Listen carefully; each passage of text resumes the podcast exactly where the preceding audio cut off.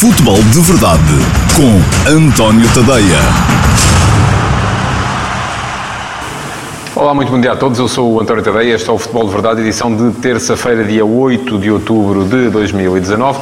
Edição de hoje, uh, mais uma vez. Enfim, ontem houve futebol. Houve um uh, na Fiel Sporting Clube Braga a contar para a taça da Liga. O Braga ganhou com facilidade, foi capaz de ultrapassar esta primeira barreira a caminho da, daquilo que a equipa bracarense espera venha a ser a presença na Final Four da competição, tal como esteve na época passada, até porque joga em casa nessa Final Four. Uh, mas futebol de campeonato esse continua a não haver, e a minha atenção foi precisamente para declarações de Carlos Carvalhal, que vão muito no sentido daquilo que eu venho a defender há algum tempo, eh, que é eh, o futebol tem que se jogar é quando as pessoas eh, têm a predisposição para o ver, e portanto faz pouco sentido, não só do ponto de vista competitivo, como até também do ponto de vista do negócio, que, este, que a atividade para durante tanto tempo como está a parar neste momento. Mas já lá vamos.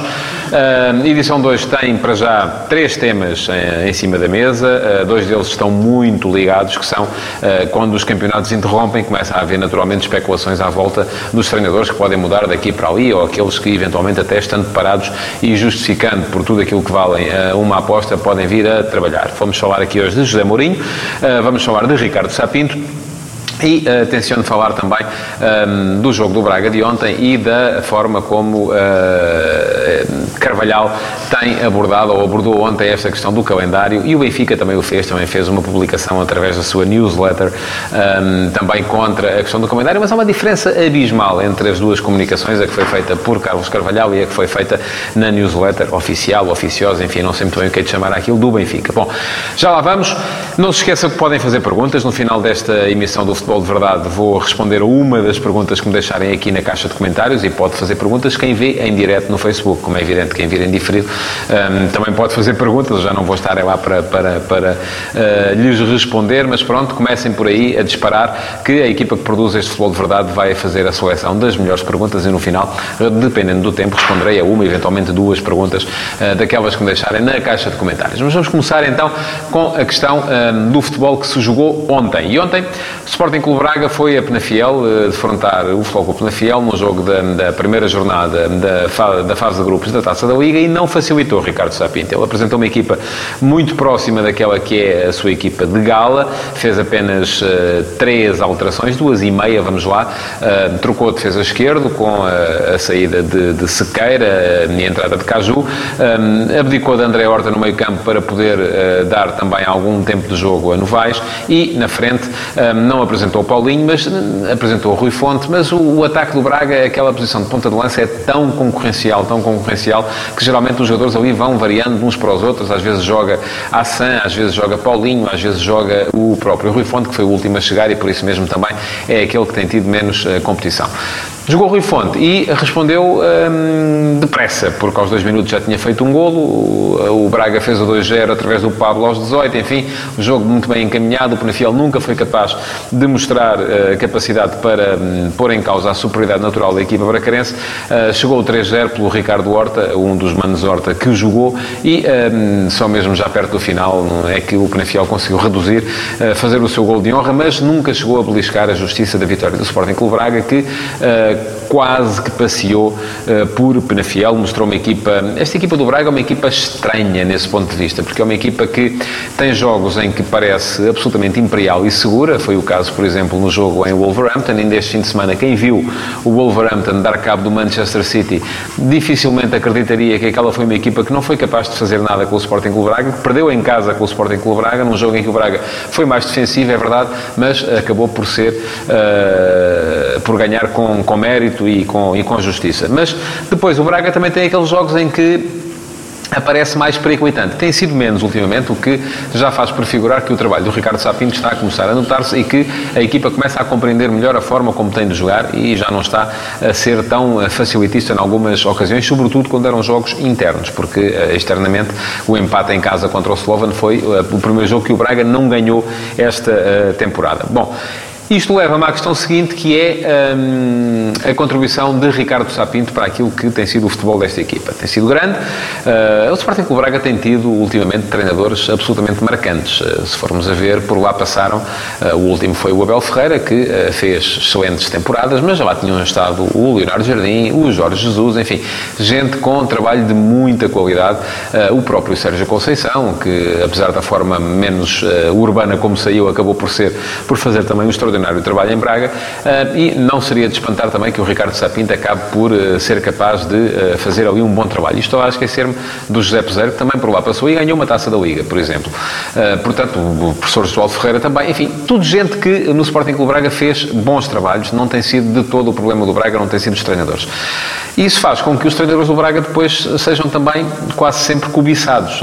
se formos ver, muitos deles saíram para clubes grandes, saíram para o estrangeiro. Eh, não era a primeira vez que isso acontecia e é por isso que, quando leio notícias de que Ricardo Sapinto está a ser cobiçado pelo Alvada, hum, enfim, fico um bocadinho uh, de pé atrás, porque uh, eu acho que Sapinto é treinador para mais uh, do que uma equipa no, no mundo árabe, no Golfo Pérsico. é verdade que ali o dinheiro é bom, que o desafio pode ser ou não interessante. Ainda no ano passado tínhamos por lá Jorge Jesus e Rui Vitória, mas aquilo que me parece é que parece de menos, e o próprio Sapinto já disse que o foco dele é ficar em Braga, é tornar esta equipa do Sporting Clube Braga competitiva, apesar da posição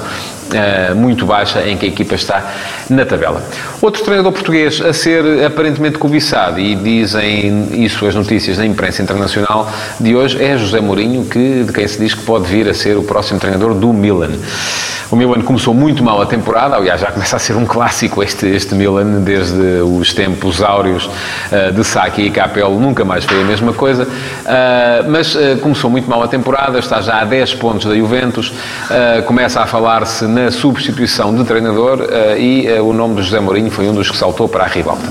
As notícias dizem que não, que Mourinho não, não lhe passa pela cabeça ir treinar o Milan, porque tem uma ligação fortíssima ao Inter, e é verdade, foi campeão italiano, campeão europeu ao serviço do Inter, mas também porque uh, neste momento quererá abraçar um projeto que seja vencedor, porque eu ia dizer até na brincadeira, para um projeto perdedor já lhe bastou o Manchester United. Bom, a questão é que há muito mais uh, em jogo do que isso. O Mourinho é profissional, o Milan tem condições para ser, uh, se for bem gerido, se for bem dirigido, tem condições para ser um projeto ganhador a muito uh, curto prazo. Não, sei, não é este ano ainda, porque este ano as coisas estão já muito mal encaminhadas, mas pode ser no futuro. E há aqui um aspecto que eu acho que pode ser também importante no meio desta conversa toda é que o Milan está uh, muito ligado ao fundo Elliott, a que está muito ligado também à equipa do Lille uh, e uh, Mourinho tem sido presença assídua ultimamente em jogos do Lille. É verdade que, sobretudo devido à amizade que tem por Luís Campos, que é o gestor do, do, do, futebol do Lille e que tem feito ali também verdadeiros milagres, não só no Mónaco, como também agora em Lille, através de operações de multiplicação dos euros no mercado. Mas esta ligação do fundo Elliott a Luís Campos e a ligação de Luís Campos a José Mourinho e a ligação do Fundo Elliott ao Milan também. Pode vir a ser eventualmente uh, algo de importante e que pode vir a convencer José Mourinho a abraçar uh, uh, um projeto como o projeto do Milan. Eu vou confessar, gostava de ver Mourinho de volta ao ativo e gostava de o ver num projeto que fosse de facto ganhador, onde ele tivesse a possibilidade de voltar àquilo que mostrou, por exemplo, no Inter, que chegou a mostrar as passos no Real Madrid e que dificilmente mostrou, embora tenha ganho ainda uma Liga Europa no Manchester United e isso também não deve ser, muitas vezes é obliterado, é posto de parte, mas não deve ser posto de parte porque acabou por ser um bom trabalho uh, aquele que Mourinho fez no, uh, no Real Madrid, uh, perdão, no Manchester United. Bom, Seguindo em frente, uh, fiquei uh, interessado em saber mais do pensamento de Carlos Carvalhal acerca daquilo que deve ser um calendário de uma, uma época futebolística. É verdade, Carvalhal, e uh, não é a primeira vez que ele diz algo deste género, ele fez uma formação intensiva ah, em Inglaterra, em, no, sobretudo no Championship, onde se joga duas vezes por semana com regularidade, é uma barbaridade a quantidade de jogos que aquelas equipas fazem ao fim de uma temporada, mas aquilo aquilo que Carvalhal diz, e diz, e eu acho que ele tem razão, até também já o tinha dito, é que as equipas precisam e crescem é a jogar, não é só a treinar, é a jogar também. É em competição que as equipas crescem, além de que o facto de estarem a jogar faz com que depois haja menos conversa acerca dos aspectos que menos interessam relativamente ao futebol, que são aqueles aspectos muitas vezes laterais e que acabam por destruir aquilo que é o público do futebol. Junta Carvalhal, uma terceira uh, componente que é o facto de uh, ser importante para uh, uh, o futebol, por exemplo, jogar quando há mais predisposição do público para assistir. Eu já o tinha escrito aqui há tempos, não faz nenhum sentido a pausa de Natal e Ano Novo que existe no futebol português, o clima não é assim tão mau quanto isso, e é no mês de dezembro que as pessoas têm mais tempo, porque muitas metem férias, mais dinheiro porque recebem o subsídio de Natal e, portanto, terão mais predisposição para consumir aquilo que é o produto de futebol. O que é que o futebol faz nessa altura? Vai de férias. Enfim, não me parece inteligente, no mínimo, uh, mas depois dizem, ah, mas os jogadores têm o direito a descansar. Pois têm, todos nós temos. Um, os jornalistas também têm o direito a descansar e, no entanto, os jornais continuam a sair no período de Natal uh, e de Ano Novo. Os, e o próprio Carvalhal deu esse exemplo, dos bombeiros, dos polícias, enfim, tudo gente que continua a trabalhar nesse período e que não é com certeza uma, uma, um atropelo aos direitos essenciais uh, desses profissionais uh, obrigá-los a trabalhar durante esse período. Portanto, eu acho que Carvalhal tem muita razão naquilo que diz. Espero que o Rio Ave agora depois vá bater-se na uh, Comissão de Calendarização da Liga, na, na, Liga pelo menos, para conseguir aceder a essa comissão, um, para que a Liga comece a pensar o futebol de uma outra forma. Porque isto depois nota-se não só do ponto de vista do negócio, onde vai faltando capacidade capacidade para fazer receita durante estas longas pausas que o campeonato vai tendo, como também no ponto de vista da intensidade que as equipas portuguesas não demonstram quando são chamadas a defrontar outras equipas de outros campeonatos nas competições europeias. E aqui já não tem a ver só com a interrupção dos campeonatos, tem a ver também com o facto do nosso campeonato um, ser uh, muito desigual e isto já levaria a outro tipo de discussões, como a distribuição da receita e a capacidade que seria importante fazer das equipas mais pequenas maiores, permitindo-lhes que elas tivessem uma distribuição da receita mais democrática democrática, mais igualitária com os grandes, de forma a que pudessem ser também mais competitivas e pudessem obrigar os grandes a mais jogos de intensidade elevada com maior regularidade. Enfim, está tudo ligado, como dizia o outro, e portanto a questão é que uh, quando se começa a puxar por este novelo, um, nunca mais se acaba. E o que é importante é quando se chega à altura das decisões, os clubes uh, se lembrem disto. E é importante, por exemplo, que o Benfica, que fez uma newsletter a, a, a criticar a forma como está feito este calendário, quando chegar à altura de decidir, e o Benfica tem assento na Comissão de Calendarização da Liga, quando chegar à altura de decidir, decida por aquilo que está uh, a defender neste momento, que é não, não, a não existência de tão grandes uh, interrupções nestes períodos, uh, que é uma maior, uma distribuição mais igualitária da receita entre todos os clubes na, na, Liga Portuguesa, para que depois os grandes não estranhem quando chegam às competições internacionais e são sujeitos a jogos de intensidade mais elevada. É isso que falta para que o futebol português possa dar então esse passo em frente. Vamos às perguntas do dia. Um, e tenho aqui para responder uh, a uma pergunta de Paulo Rocha. Olá, Paulo, muito uh, bom dia. Não fará mais sentido para Mourinho treinar uma equipa não favorita à partida? Parece que não tem tido nos últimos anos facilidade em treinar plantéis com superestrelas. Não seria mais favorável uma equipa como o Tottenham ou o Borussia Dortmund? Bom,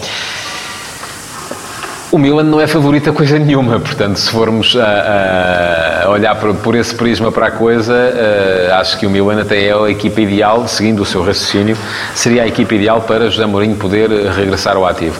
Um, a questão é que eu acho que uh, Mourinho é treinador de equipa grande, eu percebo onde é que está uh, a querer chegar, mas eu creio que ele não vai querer deixar de ser treinador de equipa grande. Já lá vai o tempo do Mourinho genial de Leiria, por exemplo onde uh, colocou a equipa da União de Leiria a jogar eh, um futebol ao nível dos grandes e estava lá em cima a bater-se com eles quando saiu para o Flóculo Porto.